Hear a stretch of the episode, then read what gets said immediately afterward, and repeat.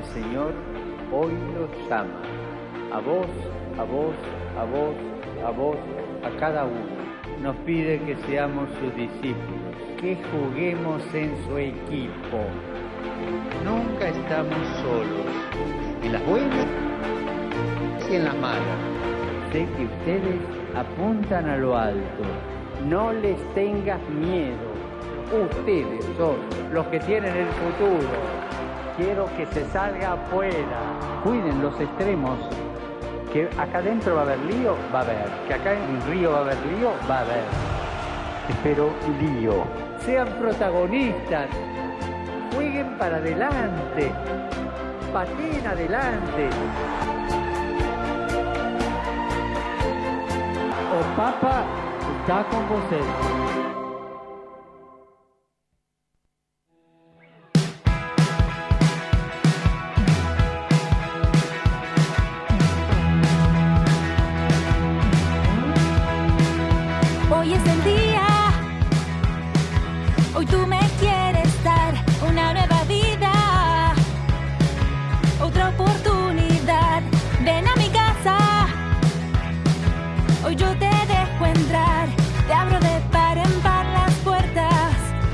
Hola, ¿qué tal? Muy pero muy buenas noches, bienvenidos a una nueva emisión de esto que hace cinco temporadas llamamos Frasati, el placer de volver a esta casa de manera presencial, hablo de, de FM Apuntes 98.9.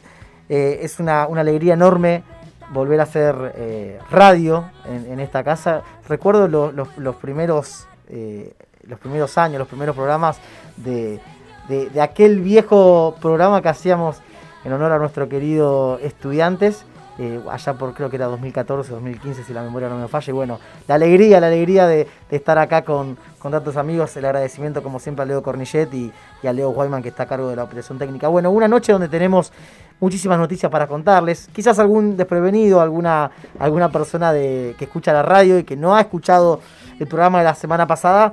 Eh, nosotros tratamos de hacer un, periodismo católico diferente al que quizás se está acostumbrado. Tratamos de romper un poco los esquemas y tratamos de, de- hablar eh, con el idioma criollo, con el idioma eh, directo. Tenemos amigos, tenemos familiares que, que son católicos pero que no practican la fe, que tienen muchísima creencia por, por la Virgen María, que, que- rezan, que siempre a veces en, las malas aparecen la- la- las plegarias, pero nosotros tratamos de, de- romper un poco eh, el hielo, de romper un poco la estructura clásica y de hablar de aquellos temas que quizás en la mesa no se hablan, eh, hablar de, de- temas controversiales, dar a conocer di- diferentes opiniones a favor y en contra. Bueno, durante todo este año, a través de, la radio, a través de FM Apunte 98.9, vamo- vamos a tratar de, de- de hacerles llegar a ustedes todo ese contenido. Y hoy, hoy precisamente vamos a hablar eh, sobre un tema que hace muchos años se habla eh, en la iglesia, quizás alguno lo, ha escuchado, eh, es la nueva evangelización, una, nueva evangelización que surgió allá por el año 1962 con, con un hecho que tuvo la iglesia, hablo del Concilio Ecuménico Vaticano II, fue un- una, realización de, una reunión en términos criollos convocada por la que en- entonces el Papa Juan XXIII se, se hizo en Roma eh, y fue uno de los eventos a nivel eh, histórico más importantes que tuvo la iglesia. ¿Por qué? Porque justamente con, con ese concilio, con ese encuentro, con esa reunión donde participaron obispos de distintas partes del mundo, eh, se dejaron varias conclusiones, varias, eh, varias enseñanzas también. Uno de los temas en discusión, por ejemplo, fue promover el desarrollo de la fe católica, lograr una renovación moral de la vida cristiana y adaptar también la, disciplina eclesiástica a las de- necesidades y a los métodos de, de nuestro tiempo. Bueno, justamente de eso vamos a hablar hoy, ¿no? Cómo 2021 años después eh, la iglesia sigue, el mensaje sigue siendo el mismo, pero lo que cambia son las formas y los métodos de, de hacer llegar y de, dar a conocer lo que somos y lo que creemos. Eh, la iglesia tiene un montón de aristas, la iglesia tiene un montón de, partes, un montón de grupos, un montón de maneras y formas de vivir la fe. Eh, nosotros no vamos a decir cuál es mejor que, que otra, sino más bien vamos a decir cuáles son o qué método es más correcto que otro, o cuál se asemeja más a los jóvenes. A, eso vamos a, apuntar y de eso vamos a hablar hasta las 23 horas acá en la radio. Empiezo a presentar, sin más preámbulo, a la que me acompaña de manera presencial, hablo de, de Caro.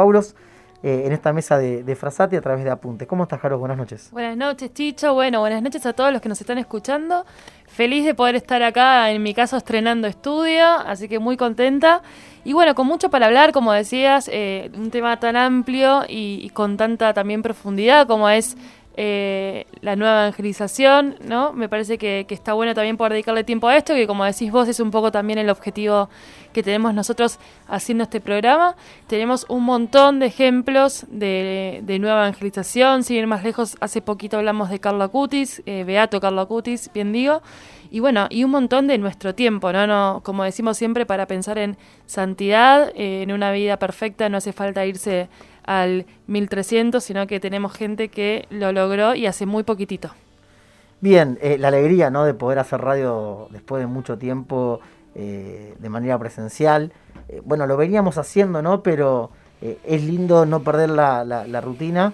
pero la pandemia lo, lo permite. Claro, lo, lo, lindo es poder estar en, en, un estudio de radio, en una casa que siempre nos, nos han recibido como tal, hablo de, de apuntes. Y, y, bueno, vamos a tratar de, de, de, haber, de, ver si sale esto de, la virtualidad. creo, creo que la que está conectada es Cami Ciroli a ver si, si aparece y a ver si me escucha. Sí, está, acá estoy, acá estoy. ¿Cómo andas, Chumi? Buenas noches. Buenas noches. Bueno, sí, acá estamos con Pochi, estamos conectadas desde nuestras casas, pero bueno, muchas gracias a todos los que están del otro lado. Y la verdad que este tema de la nueva evangelización es súper interesante y también muchas cosas han cambiado de 1962 a 2021, entonces me parece que hay que ir adaptándose día a día. Bien, aparece Pochi también, me hacen la seña desde la parte de la presión técnica. ¿Cómo estás, Pochi? Buenas noches. Buenas noches, bien, todo muy bien. Eh, hoy desde casa, pero muy contenta de volver a escucharlos y estar este ratito con todos los amigos de Frasati. Bueno, ya nos vamos a meter de lleno en el tema de la noche. Eh, les recuerdo a la gente que nos pueden escribir al 11 22 35 22 72.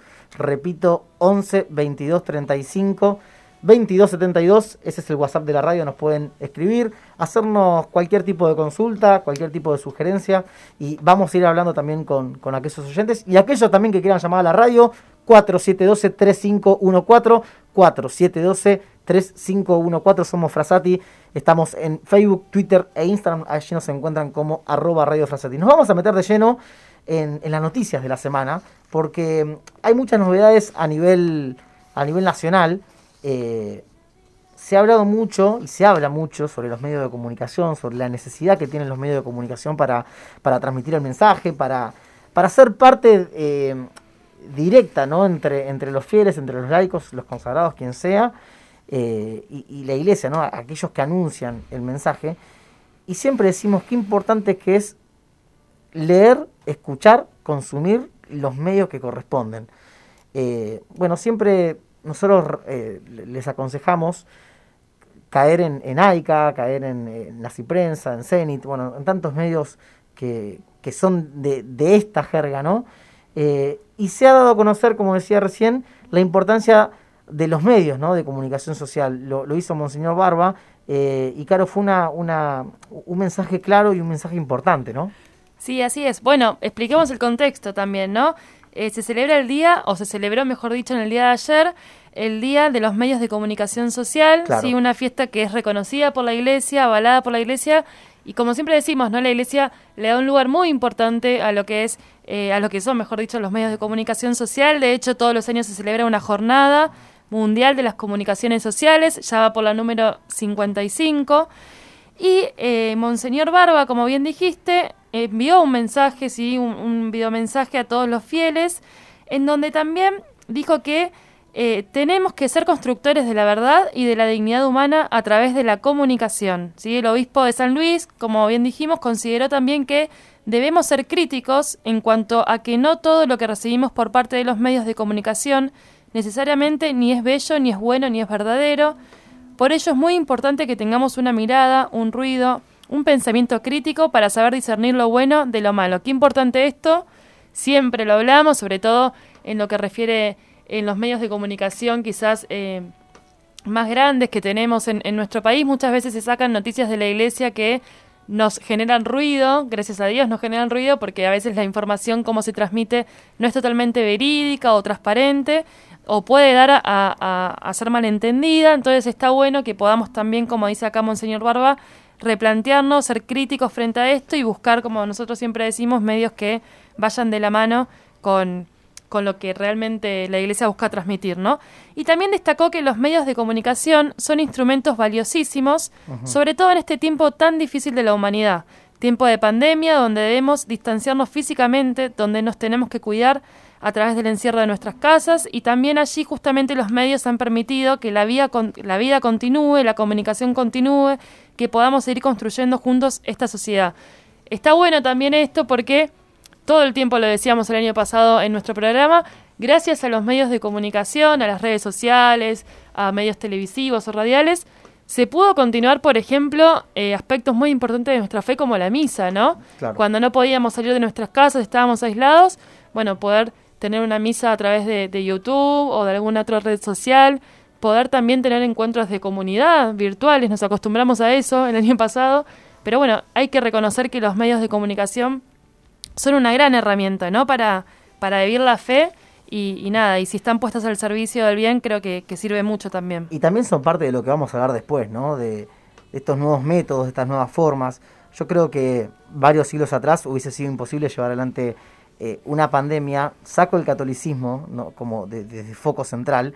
Digo, hubiese sido imposible estudiar, hubiese sido imposible en muchos casos trabajar desde, desde casa, hubiese sido imposible tener reuniones a través de, distintas eh, aplicaciones, ni, hablar de los celulares, ¿no? La tecnología avanza, estamos en la era digital, y bueno, creo que eso también hace posible que, estemos como estamos. Y ayer hablábamos con Pochi, ¿no? Fuera de, fuera de aire, eh, y decíamos la importancia que tiene eh, la enseñanza, en, hablábamos más que nada en, el entorno, en el plano educativo, pero qué, qué importante es comunicar bien las cosas, ¿no? Y enseñar bien las cosas. Sí, no solamente en nuestra fe, ¿no? sino en términos generales eh, es importante saber comunicar, pero bueno, también nosotros como cristianos tenemos un doble desafío quizás en este mundo, saber eh, poder adaptarse a, nuestros tiempos, poder comunicar de la mejor manera, poder llegar también a los demás.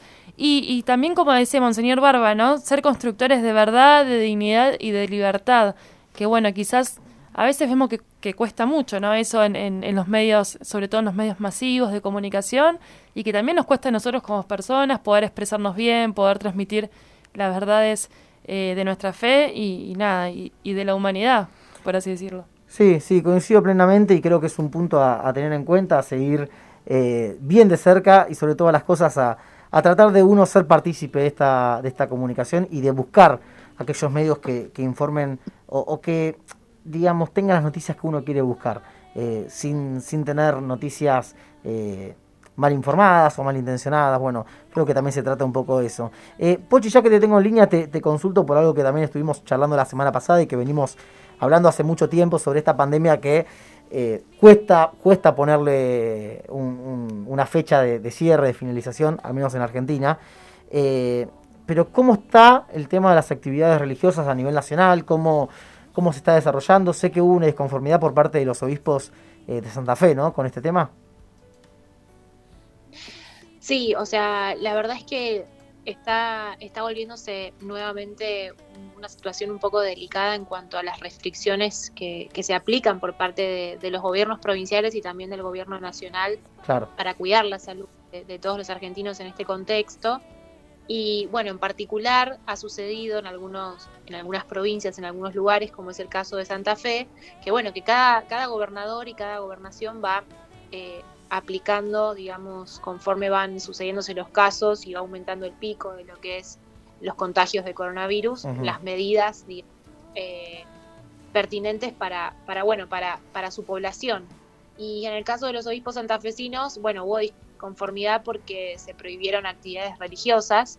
Y bueno, y lo que hicieron los obispos justamente es pedir que, todas estas medidas que se están adoptando en este tiempo para cuidar la salud de, la población respeten algunos derechos y garantías que tenemos consagrados en nuestra Constitución, que, bueno, que reclaman cierto diálogo también con, con el poder espiritual, podemos llamarlo, digamos, si hablamos de poderes, pero en realidad es la dimensión espiritual de la persona. Es decir, queremos cuidar a las personas, pero muchas veces sabemos que las medidas están atentando contra la propia salud mental, contra la salud espiritual, ¿no? Que son, son temas tabú de los que no se hablan en, las legislaturas generalmente. y por eso los obispos de Santa Fe yo creo que han hecho un pedido muy razonable, ¿no? Porque expresaron bastante desconcierto y bueno, y esta disconformidad de la que hablabas ante estas nuevas medidas restrictivas que, incluyen la prohibición de la actividad religiosa en lugares cerrados. Y a ver, después, em, obviamente... Que, No, perdón que te interrumpa, Pochi, digo, obviamente después va a quedar en, la voz de cada uno y en, y en lo que cada uno piense, ¿no? En decir si, si está bien o está mal lo que piden en este caso los obispos de, Santa Fe. Eh, hay, hay, muchas posturas, ¿no? Si, si, vamos preguntando uno por uno, seguramente va a haber gente que, que dice, bueno, es una locura que se celebren misas eh, en una pandemia, gente que dice no, o sea, se tiene que seguir celebrando. Eh, yo soy de los que piensa que tiene que continuar, obviamente con los protocolos. Al aire libre y con protocolos. Exacto, con los protocolos al aire libre tiene, tiene que seguir. ¿Cómo, pasan tantas cosas en el país, ¿no? A nivel político nos suelen decir no hagan tal cosa o no se junten eh, en, grupos de más de 10 personas y después vemos cómo nuestros representantes políticos, nuestros gobernantes, eh, se sacan una selfie siendo más de 10. Bueno, cosas que pasan, creo yo, en, Argentina, más allá de, la postura política de cada uno, lo digo, ¿no? Eh, pero continuando con lo que vos decías, Pochi, me parece que, que, que, es razonable lo que, lo que se plantea en Santa Fe, ¿no? Porque no, no es que solamente pasa en Santa Fe, en cada provincia eh, empiezan nuevamente a tener los cruces, los roces entre la iglesia y el gobierno. Sí, sí, creo que, o sea, más allá de un tema político, creo que quizás analizar la dimensión espiritual, que al menos la disconformidad que manifiestan los, los obispos es razonable en algún punto de recién momentos están restringiendo las actividades quizás allá. Nosotros quizás decimos sí, tienen que seguir al aire libre. Pero la realidad es que el descontento de ellos es incluso porque se les prohibió en lugares cerrados. Em, y esto depende de, cómo se vienen haciendo las actividades religiosas en cada una de las jurisdicciones. Más allá de este reclamo, digamos, absolutamente válido y discutible, y evidentemente hay que analizarlo en, un todo, ¿no? Eh, como que no, no, es solamente, digamos, el celebrar porque sí, pero bueno, creo que falta un poco de diálogo muchas veces, en donde parece que la actividad religiosa fuera la más fácil de suspender, total nadie se puede quejar, nadie puede decir nada. Y en algún punto creo yo que la disconformidad que manifestaron los obispos frente a la medida es también un signo de alarma de decir, bueno, pero los católicos que practicamos la fe, que íbamos a misa, siempre nos quedamos de brazos cruzados, ¿no? Quizás cuando se, se hacen, se determinan medidas. ¿Acaso no, no somos lo suficientemente, eh, digamos, responsables de nuestra fe como para también poder saber cuidarnos y saber, bueno, es un planteo, digamos, que da mucho a hablar, pero si bien esto está sucediendo a nivel provincial y así como pasó en Santa Fe, bueno, hubo varias otras jurisdicciones en donde, donde, pasar, donde pasó también esto de, de la sorpresa por las nuevas medidas, esta semana se va a empezar a discutir un proyecto de ley ya a nivel nacional, que es un proyecto de ley que va a regular algún tipo y que va a otorgar algún tipo de poder al Poder Ejecutivo para que pueda tomar algunas decisiones ya por ley, habiendo pasado por la votación en recinto. Y ahí, em, Pochi, perdón, te, interrumpo también para, para preguntarte, eh, ahí entraría no solamente, por ejemplo, las actividades religiosas, sino también las actividades educativas, ¿no? Que es uno de los principales temas que hoy en día está. Todo, o sea, actualmente tenemos decretos, ¿no? Son decretos que dicta el Poder Ejecutivo sin, bueno, hemos visto, ¿no? A veces sin consultar al legislativo y no solamente sin consultarlo, sino en, la, en el uso de la discrecionalidad de, su administración de, la, y gestión de la pandemia. Ahora lo que quieren es avalar y, generar el consenso legislativo tratando este proyecto de ley que habilitaría, digamos, ya por ley a tomar todas las restricciones para controlar un proyecto de ley de parámetros, digamos, eh, epidemiológicos para saber cómo gestionar a nivel nacional y a nivel más macro todas estas cuestiones, ¿no? Que van dando al lugar. Em, a mí me, llama la atención porque, bueno, recién ahora vamos a tratar un proyecto de ley sobre parámetros epidemiológicos. Claro.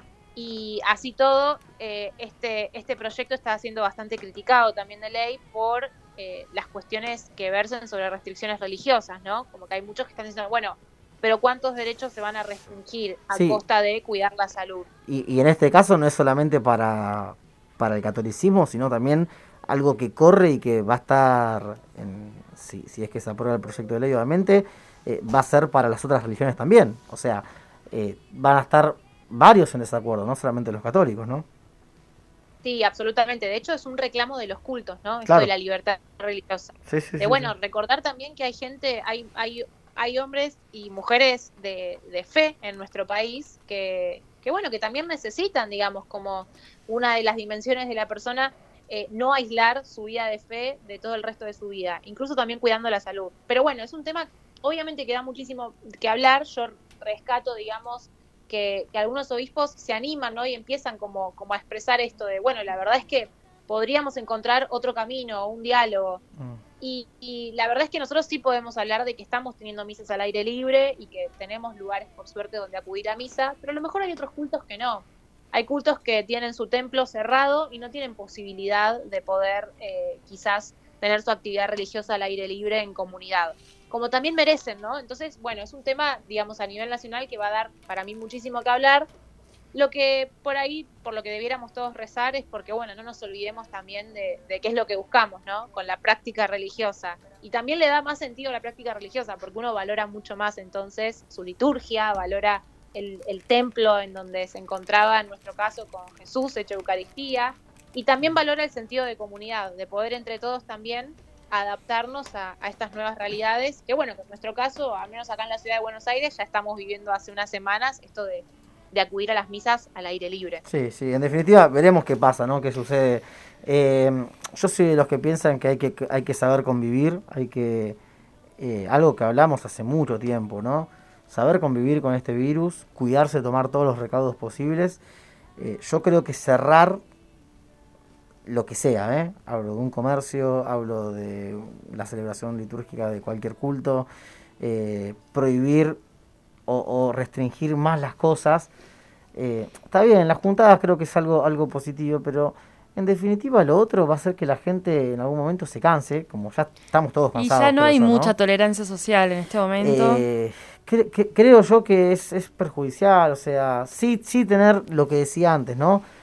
Tener restricciones, eh, tener protocolos, que se cumplan los protocolos, porque también están, eh, hay casos de, parroquias, o, saco el término eclesial de medio, eh, del medio, perdón, hay instituciones o entidades que los protocolos no respetan. sin ir más lejos, y, lo digo con conocimiento de causa, en el fútbol hay un protocolo vigente que está desde octubre del 2020 y no se cumple. Entonces, ¿Por qué para algunas cosas sí y para otras cosas no? Eh, yo creo que la respuesta más clara es, eh, hablando en, términos criollos, lo que, lo que mueve y lo que, lo que provoca dinero va a ser lo último en cerrarse, lo último en frenarse, y aquello que no, bueno, va a ser lo que seguramente se cierre más rápido, ¿no? Y sí, sí, también... y aprovecho, perdón, perdón, chicos, aprovecho para agregar algo, me parece que es muy importante en este tiempo de pandemia, a pesar de que uno capaz no puede ir al templo o tiene restricciones o demás, tratar de verlo de otra forma también, ¿no? Hmm. Tratar de encontrarse con Jesús en el corazón, ¿no? Me parece que eso es lo que Dios nos está queriendo decir con esta pandemia, que a veces lo buscamos mucho, mucho en los demás o, o afuera y nos damos cuenta que dentro nuestro no lo tenemos. Así que me parece que a pesar de todo este debate que es muy interesante y tiene cosas también para hablar, como decían, está muy bueno poder ver qué es lo que nos quiere decir Dios con esto, ¿no? Capaz tenemos que buscarlo más en nuestro interior, capaz tenemos que dedicarnos más a la vida espiritual individual, porque en algún momento esto se va a acabar y vamos a poder volver. Entonces me parece que es, es una buena forma de verlo y también para pasarlo, ¿no? Porque si no, uno está mal todo el tiempo y se bajonea todo el tiempo con todo lo que pasa. Sí, a ver, yo con esto quiero dejar algo en claro, no es que estamos diciendo que, que se abra todo, que, cada uno eh, haga lo que quiera. Eh, obviamente que cuidarse. Tenemos, en mi caso, tuve casi ocho meses sin ver a, mis abuelos. Eh, a todos hay algo que nos cuesta, a todos hay algo en donde la pandemia nos afecta o, nos, complica quizás el día a día. Eh, sí, por supuesto. Y, a ver, obviamente lo, lo, que, lo que creo que se exige y lo que creo que se pide es que también creo que lo decía Pochi, ¿no? Eh, o, Carlos, ya no me acuerdo, pero digo, hay una parte de la sociedad que es religiosa. no hablo de, una religión en, en, puntual, ¿no? Pero... Sí, que se sabe, perdón, agrego acá, que, que es importante para para la persona, ¿no? El hecho de, obviamente lo que dice Cami es, está buenísimo y es fundamental y el año pasado lo remarcábamos mucho también cuando no nos quedaba otra, ¿no? Pero es verdad que, como dijo Pochi, parece que lo más fácil de cerrar eh, son las actividades religiosas, por ejemplo, ¿no? Eh, y por otro lado, bueno, que no se, lo que no se tiene que restringir, sí o sí, es el acompañamiento a las personas que están sufriendo y la están pasando mal. Porque hay personas que se sostienen gracias a la fe o la parroquia o... Yo quizás eh, voy a poner un ejemplo claro que, tal vez algún oyente desprevenido no lo tiene en cuenta.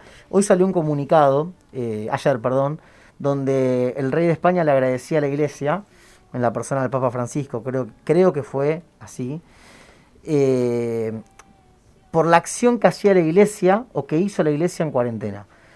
Y con esto quiero decir, hay un montón de obras, un montón de, actos, con actos digo, eh, hechos puntuales, que la iglesia hace y no se comunican, no se muestran.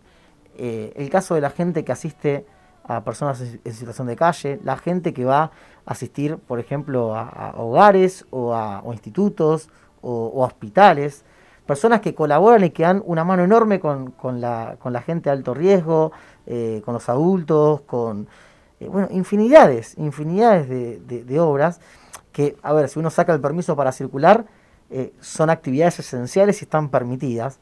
Pero digo, el bien que se hace desde un culto, vuelvo a decir, me centro en lo católico obviamente, pero los, evangelistas lo hacen, los judíos lo hacen, eh, es, es mucho y es muy importante el bien que se hace desde cualquier religión para con la sociedad.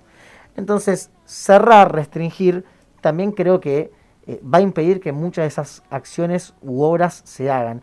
Y también, lo último para cerrar, eh, cerrar o restringir o amagar a hacerlo va a generar miedo en las personas. Eh, mucha gente, por ejemplo, que conozco, eh, no se anima o, por padres, personas de, nuestra edad quizás, eh, los padres no los dejan o aconsejan o, o les dicen, che, no, no vayas a, repartir un plato de comida a la gente de la calle, o no vayas a, visitar a un anciano, o no vayas a un hospital, o, o esto o lo otro, y que quizás es lo que consumimos a través de los medios de comunicación, o lo que nos venden, o lo que nos trasladan. el virus existir existe todos tenemos y cada vez más eh, familiares, amigos eh, contagiados, pero digo, hay que cuidarse, hay que saber eh, llevar adelante este, esta pandemia y sobre todas las cosas entender que, y aceptar, ¿no? También creo que es un, acto de obediencia, aceptar, aunque a veces estemos disconformes con las decisiones políticas que se tomen, lo que dicen. Si hay un protocolo por cumplir, se tiene que cumplir. Sí, obvio, también está en la responsabilidad nuestra, ¿no? Para que las cosas puedan seguir eh, llevándose a cabo. Por ejemplo, bueno, en las parroquias, si te dicen no puede haber más de tantas personas, tienen que ser al aire libre, cumplirlo, ¿no? Como responsabilidad nuestra también para, para demostrar que se puede, con los cuidados se puede. A ver, yo eh, supe de, de, varias iglesias que durante la cuarentena estricta de 2020 han celebrado misas igual. Eh, a ver, uno después puede discutir si está bien o está mal. Mi postura es que está mal, porque eh, la, restricción era clara, eh, no es para una, es para todas. Eh, y, el que se perjudica en definitiva es la institución, la iglesia como institución. pero bueno, son, son cosas a, debatir y a, plasmar y, obviamente a, que cada uno diga su postura. nos estamos acercando a la primera media hora, pero antes de, de hacer la primera pausa del programa, Chumi, también hemos celebrado en Argentina el Día de la Virgen de Luján, ¿no? Eh, una, una, fiesta que seguramente eh, hubiese estado lindo eh, ver esa plaza de, Luján rodeada por, por, miles y miles de, fieles. Pero bueno, ¿cómo fue el, el, día, el día 8 acá en, en Argentina? ¿Cómo, qué, secuelas, qué consecuencias tuvo la fiesta? Así es, bueno, el pasado sábado 8 de mayo fue el Día de la Virgen de Luján, un día muy importante para todos los argentinos. Recordemos que la Basílica de Luján es el lugar más visitado por los peregrinos, con las peregrinaciones a Luján en el mes de octubre y con distintas festividades como esta, entonces se tuvo que restringir bastante. La basílica no está dando misa fiestas en el interior, por supuesto, está dando afuera y muy pocas, pero esto no impidió que se festeje el Día de la Virgen de Luján, ¿no? Entonces, en vísperas de su fiesta, la noche anterior, eh, se entonaron cantos, hubo vigilia de oración hacia la Virgen de Luján y el obispo de San Justo, el monseñor Eduardo García, luego comenzó bien temprano con el rezo de laudes y presidió la misa. Y lo que rigió en esta festividad, en este 8 de mayo, que es tan importante para todos los argentinos, fue este pedido de la Virgen María, ¿no? De hagan lo que Jesús les diga, pero, pero no como una orden y como un pedido frío, ¿no? Esto nos decía el Monseñor García. Hacer lo que Jesús nos diga y no desde el cumplimiento frío de aquel que obedece, sino desde el amor que abraza la verdad, que abraza el amor, que abraza la justicia, la salvación, el amor que abraza la vida. No hacemos lo que Jesús nos dice. Presten atención a esto, porque bajamos la cabeza. Hacemos lo que Jesús dice para levantar la cabeza frente a tantas palabras de otros que dicen y no abrazan nuestras vidas. Me parece que esto que dijo fue clave, este, esta frase, ¿no? De hacer lo que Jesús nos diga, no para bajar la cabeza, sino para levantar la cabeza, ¿no? Hacia la verdad, hacia Jesús, hacia todo lo que nos muestra mediante la Virgen María. Así que me parece muy importante esta frase, hagan lo que Jesús les diga, que dio todo, todo el 8 de mayo. Y una última cosa también es que a las 13 horas se rezó el Santo Rosario, también fue impulsado por el Papa Francisco. No olvidemos que el Papa dijo que todas las, que todas las iglesias invitaba a rezar en el mes de María, ¿no? Entonces el Papa a un rosario multitudinario y la Basílica de Luján se unió a las 13 horas y transmitió en vivo a todo el mundo el rezo rosario por el fin de la pandemia. Bien, bien, clarito y, y, conciso todo lo que pasó el sábado 8 de mayo, el pasado sábado, y también se ha, eh, se ha presentado en, en la parroquia Santa María de la Arquidiócesis de Buenos Aires, una reliquia de Carlo Acutis, eh, una reliquia de primer grado de, de Legato. Bueno, se ha celebrado eh, la, misa en, honor y en conmemoración a la Virgen de Luján y, también ahí empezó a circular la, reliquia del Beato Carlo Acutis que va a estar en diferentes partes del país. Eh, ya hay distintas provincias que han eh, recibió la reliquia y bueno, va, va a ir recorriendo distintas eh, diócesis a nivel nacional. 22.33 en toda la República Argentina, tiempo de hacer una pequeña pausa. Nosotros nos quedamos hasta las 23 horas. Recuerden, 11 22 35 22 72. Repito, 11 22 75 22 35, perdón, 22 72. Ahí nos pueden escribir, nos pueden eh, comentar cualquier cosa y también incluso proponer algún tema para que charlemos en los próximos programas. A la vuelta les contamos todo lo que dejó la semana de Francisco y también vamos a hablar sobre el tema central de la noche. Vamos a hablar sobre la nueva evangelización. Ya volvemos.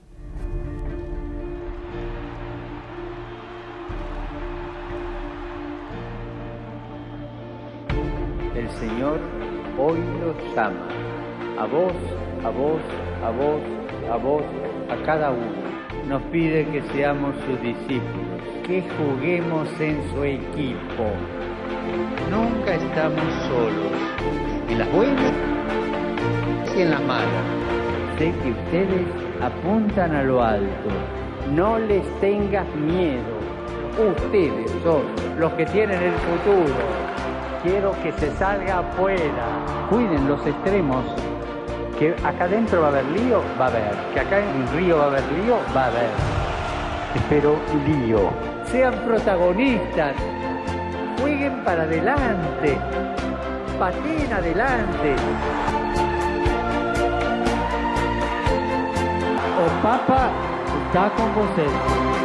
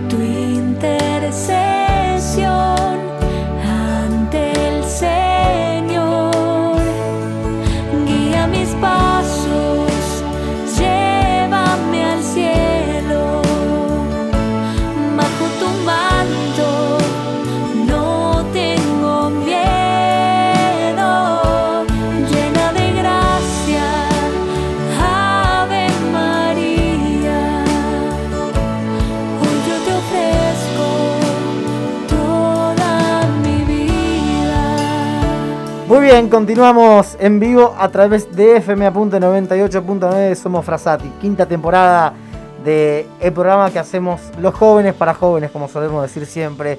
11 22 35 22 72 11 22 35 22 72 el teléfono de la radio para que te comuniques y te pongas en contacto con nosotros. Recordá que también nos puedes seguir en Facebook, Twitter e Instagram. Allí nos encontrarás como arroba Radio Frasati. Bueno, un tema eh, para debatir, y mucho, hablo de la nueva evangelización.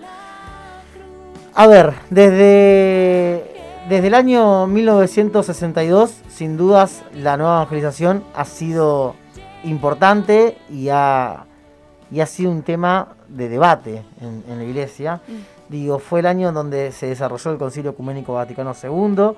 Ya hemos dicho eh, sobre qué apuntó, o mejor dicho, a qué apuntó el, concilio. Pero fue un quiebre en la iglesia, porque, a ver, eh, antes sin dudas la, la, iglesia eh, no es que hacía cosas distintas a las de ahora, sino más bien eh, se daban de otra forma, ¿no? se intenta tener una iglesia nueva, una iglesia joven, una iglesia más amigable, una iglesia que trate de escuchar por sobre todas las cosas, o al menos eh, creo que hay una, nueva generación de sacerdotes, de consagrados, de laicos, de fieles, que apuntamos a eso, a escuchar y a comprender. Eh, y me parece que todo eso es consecuencia de la nueva evangelización, ¿no? Sí, sí, como decís, Chicho, y también como importante me parece que eh, poder resaltar que la iglesia lo que busca es un protagonismo más de los laicos, ¿no?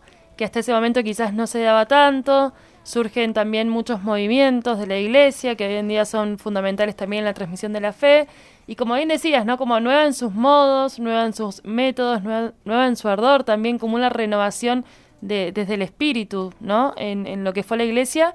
Y esto del protagonismo de los laicos que nos interpela desde 1962, cuando eh, finalizó este concilio, hasta ahora, ¿no? Y también me gusta siempre resaltar como el mensaje de la iglesia a través de los papas, por sobre todas las cosas, eh, no ha cambiado y ha sido el mismo. Eh, quizás cambiaron las formas de llegar ¿no? de un papa a, otro, pero digo, en su momento Juan XXIII fue el que impulsó, el que llamó, el que motivó a que, a que se celebre ¿no? el Concilio Ecuménico Vaticano II. Eh, la iglesia, después de, Juan XXIII, eh, empezó a seguir ese camino con Pablo VI, continuó Juan Pablo I, continuó Juan Pablo II, eh, lo siguió Benedicto XVI, ya más eh, de nuestra época, y la continuó Francisco. Y con esto quiero decir, distintos papas, distintos, eh, distintas personas que, han llevado el rol de la iglesia, pero me parece que cada uno le empezó a dar su tinte. y digo, con su tinte me refiero, para cerrar, y, te dejo claro, las palabras más acertadas y más correctas a los tiempos que vivimos, ¿no? Después uno puede decir, eh, me gusta lo que dice el Papa o no me gusta. No, totalmente. Creo que es fundamental eh, recordar a Juan Pablo II, ¿no? En esto de la nueva evangelización. Fue un papa pionero, más allá de que estuvo muchos años, eh, como en su pontificado, duró muchos años. la figura de Juan Pablo II nos remite a una iglesia, entre comillas, nueva, ¿no? a la evangelización muy fuerte de los jóvenes, ¿sí? a poder llegar a lugares donde antes quizás no se llegaba tanto, con la cantidad de viajes que tuvo, fue un papa muy viajero, eh, y bueno, y todo lo que él fue eh, diciendo y, también evangelizando, no solamente con sus palabras, sino con su vida, ¿no? Como que nosotros como iglesia nos, nos renovó mucho y nos interpeló mucho. Sí, en el caso de Juan XXIII, el impulsor estuvo cuatro años, eh, Juan, eh, Pablo VI estuvo 15. Eh, lo curioso del venerable por entonces y actualmente, obviamente, Juan Pablo I estuvo 33 días, fue uno de los mm. papas que, fue, el papa que menos tiempo estuvo en, en el cargo.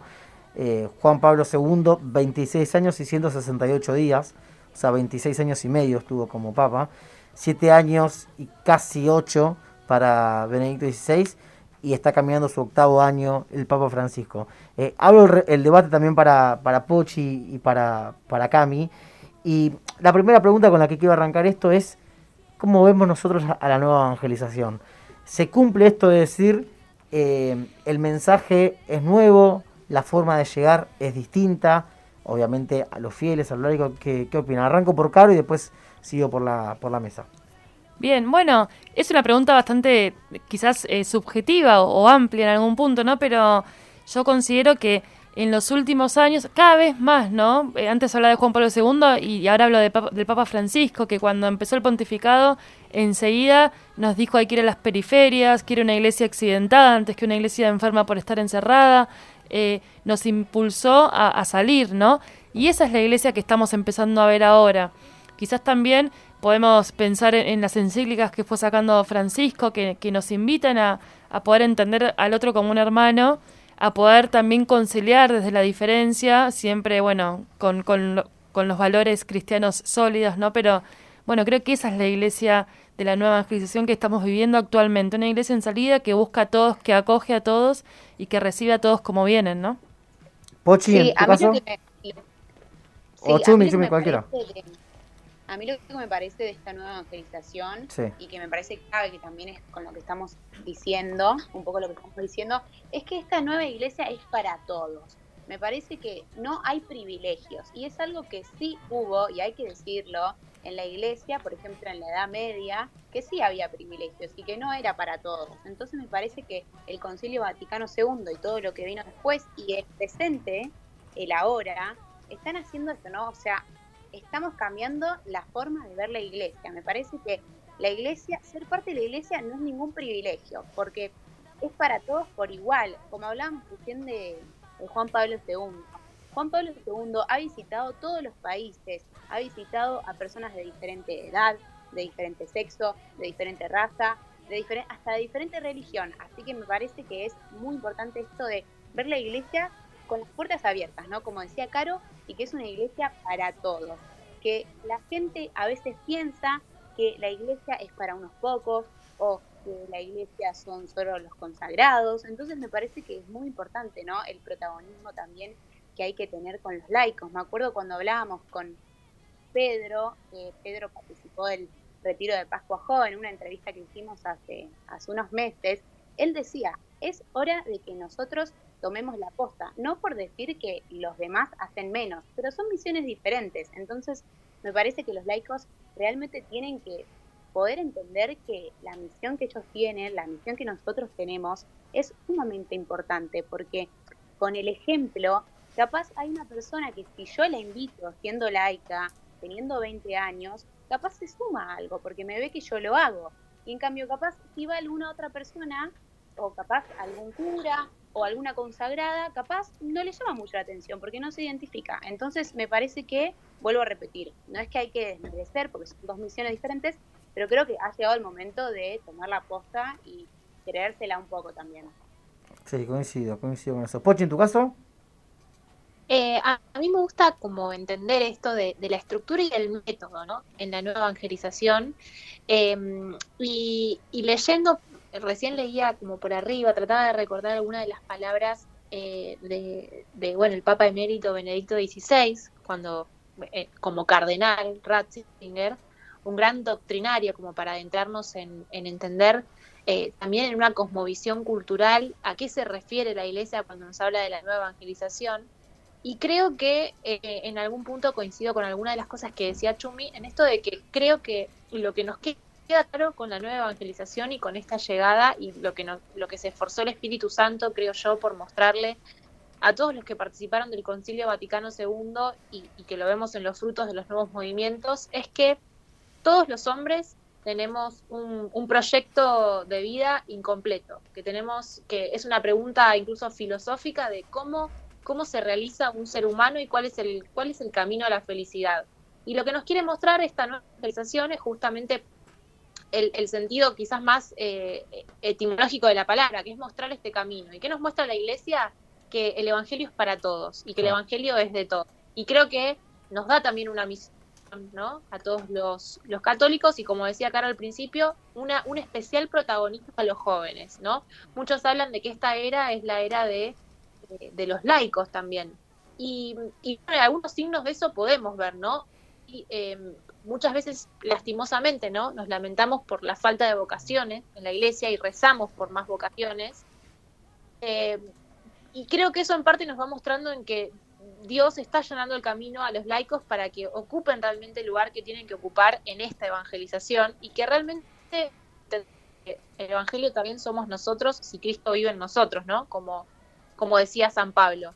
Eh, así que creo que el desafío que tenemos en algún punto quizás es superador y superior por los avances tecnológicos, por los avances de, las nuevas herramientas que tenemos también para evangelizar, pero también es moral. Y es moral en el sentido de que Dios nos está mostrando con mucha claridad de que Él tiene que estar adentro nuestro para que nosotros también podamos eh, mostrar a Jesús a los otros. Y nos da una responsabilidad, ¿no? Que a nosotros los jóvenes obviamente no, nos toca muy de cerca, pero a quien se le da una gran responsabilidad también se lo acompaña, ¿no? Dios no le da una misión a quien no la pueda cumplir y por eso tenemos ejemplos de santidad en el 2021, como contábamos recién, eh, sin ir más lejos, Carlos dije, ¿qué hizo? Personificó lo que es la nueva evangelización.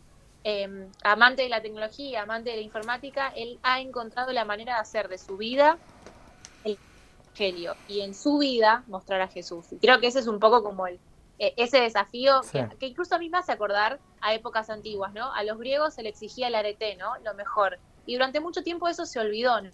Y los hombres muchas veces caímos en, mediocridades, en épocas muy oscuras de la historia, en donde no nos preguntábamos tanto cómo alcanzar la felicidad. Creo que hoy que esas preguntas vuelven a estar vigentes, incluso cuando no se menciona a Jesús, nosotros tenemos la responsabilidad de llevarle la respuesta. Y la respuesta a esa pregunta es justamente Jesús, que es el camino, pero nosotros tenemos que ser puentes para allanar a que, a que los otros puedan encontrarlo a Jesús también. Sí, coincido plenamente con, lo que decía eh, Pochi. Vamos a escuchar ahora la palabra de, eh, del Papa Francisco. Hace un par de años eh, ha hablado también sobre, sobre esta evangelización y entre otras cosas, lo, lo ha dicho en diferentes ocasiones, pero nos detenemos con algo puntual entre otras cosas, Francisco nos decía lo siguiente. Eso es evangelizar.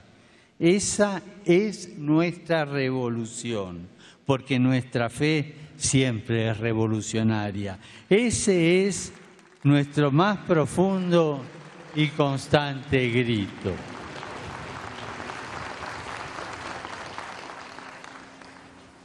También nosotros constatamos a diario que vivimos en un mundo lacerado por las guerras y la violencia.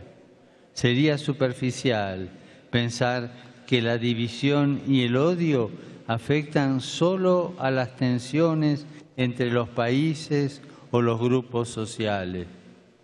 En realidad son manifestación de ese difuso individualismo que nos separa y nos enfrenta son manifestación de la herida del pecado en el corazón de las personas. Bien, ahí escuchábamos la palabra del Papa Francisco, clarito, nos quedan cinco minutos al aire y vamos a tratar de ser lo más eh, concisos posible. 59 años pasaron del, concilio, del Concilio Ecuménico Vaticano II y uno puede decir qué cosas cambiaron, qué cosas eh, se dieron de manera distinta. Quizás algún desprevenido no lo sabe, pero antes las misas, por ejemplo, el sacerdote las celebraba de espalda a los fieles, de espalda a la gente que estaba. Eh, las lecturas eran en latín. Mucha, eh, una gran parte de la liturgia, de, la celebración de, la misa era en latín. Eh, no estaba este diálogo, por ejemplo, interreligioso que suele existir ahora, entre tantas cosas que cambiaron, ¿no? Sí, Quizás para algunos esto también está bueno poder charlarlo porque tiene algunas cosas que generan más eh, división o polémica, podríamos decirlo así. En la misma iglesia también. Dentro de la misma iglesia, claro. Bueno, de hecho se dio, ¿no? También hay gente que no pudo eh, digamos, seguir este concilio Vaticano II y las nuevas propuestas y también se separó un poco de la iglesia. Pero quizás hoy en día nos sigue pasando, ¿no? Que a veces sentimos, o algunos, algunas personas pueden sentir, que el mensaje un poco se tiende a relativizar. Entonces decimos, bueno, ahora, ¿dónde está el equilibrio entre ser abiertos, acoger a todos, escuchar a todos, comprender a todos, pero sin dejar de transmitir el mensaje eh, real y verdadero que, la iglesia propone? Lo vemos dentro de la misma iglesia, incluso que, bueno, que hay distintas posturas sobre algunos temas que también nos toman eh, de alguna manera de sorpresa y no podemos terminar de dar respuesta. Bueno, creo que es una de las cosas que también eh, trae ¿no? esta nueva evangelización en una sociedad donde cada vez hay mayor secularización y donde también tenemos que poder dar respuesta y, poder evangelizar. Es un tema que lo vamos a hablar y lo vamos a debatir durante todo el año. Hoy queríamos centrar quizás el, el, programa en este puntapié, en este, eh, en este punto de partida eh, sobre todo para, para, los nuevos oyentes, para aquellas personas que empiezan a escuchar eh, Frasati, eh, la, nueva evangelización, la nueva evangelización perdón, se da todos los días, en cada lugar. Yo creo que, hablando en términos familiares o familiar, como se diga, lo mejor que tiene o que debe tener uno es ser como es, no caretearla,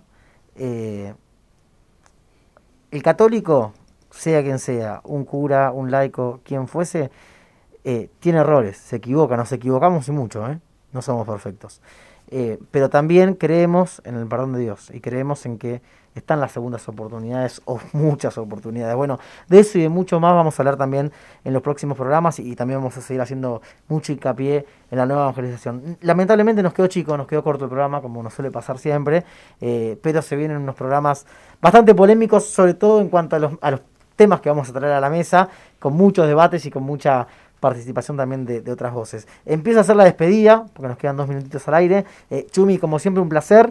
Eh, nos estamos reencontrando el próximo martes. Así es, bueno, muchas gracias por la oportunidad y gracias a FM Apuntes. Nos vemos, Chumi. Eh, Pochi también, lo mismo para vos. Gracias, como siempre, por estar. No, gracias a ustedes chicos y interesantísimo el debate. Eh, muchísimas gracias también a la radio que con la operación y la gran logística hace posible también que en estos tiempos más complicados de, ser tantos podamos seguir conectados a la distancia. Caro, gracias como siempre.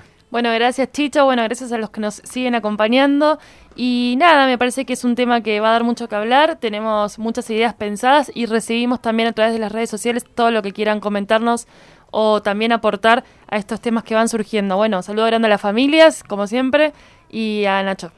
Bueno, esto fue todo por hoy. El agradecimiento también para Leo Gema, quien estuvo a cargo de la operación técnica, Leo Cornillet, a, toda la gente de la radio, eh, a cuidarse, a cuidarse mucho que, el virus está por, por todos lados. Fue un placer, como siempre.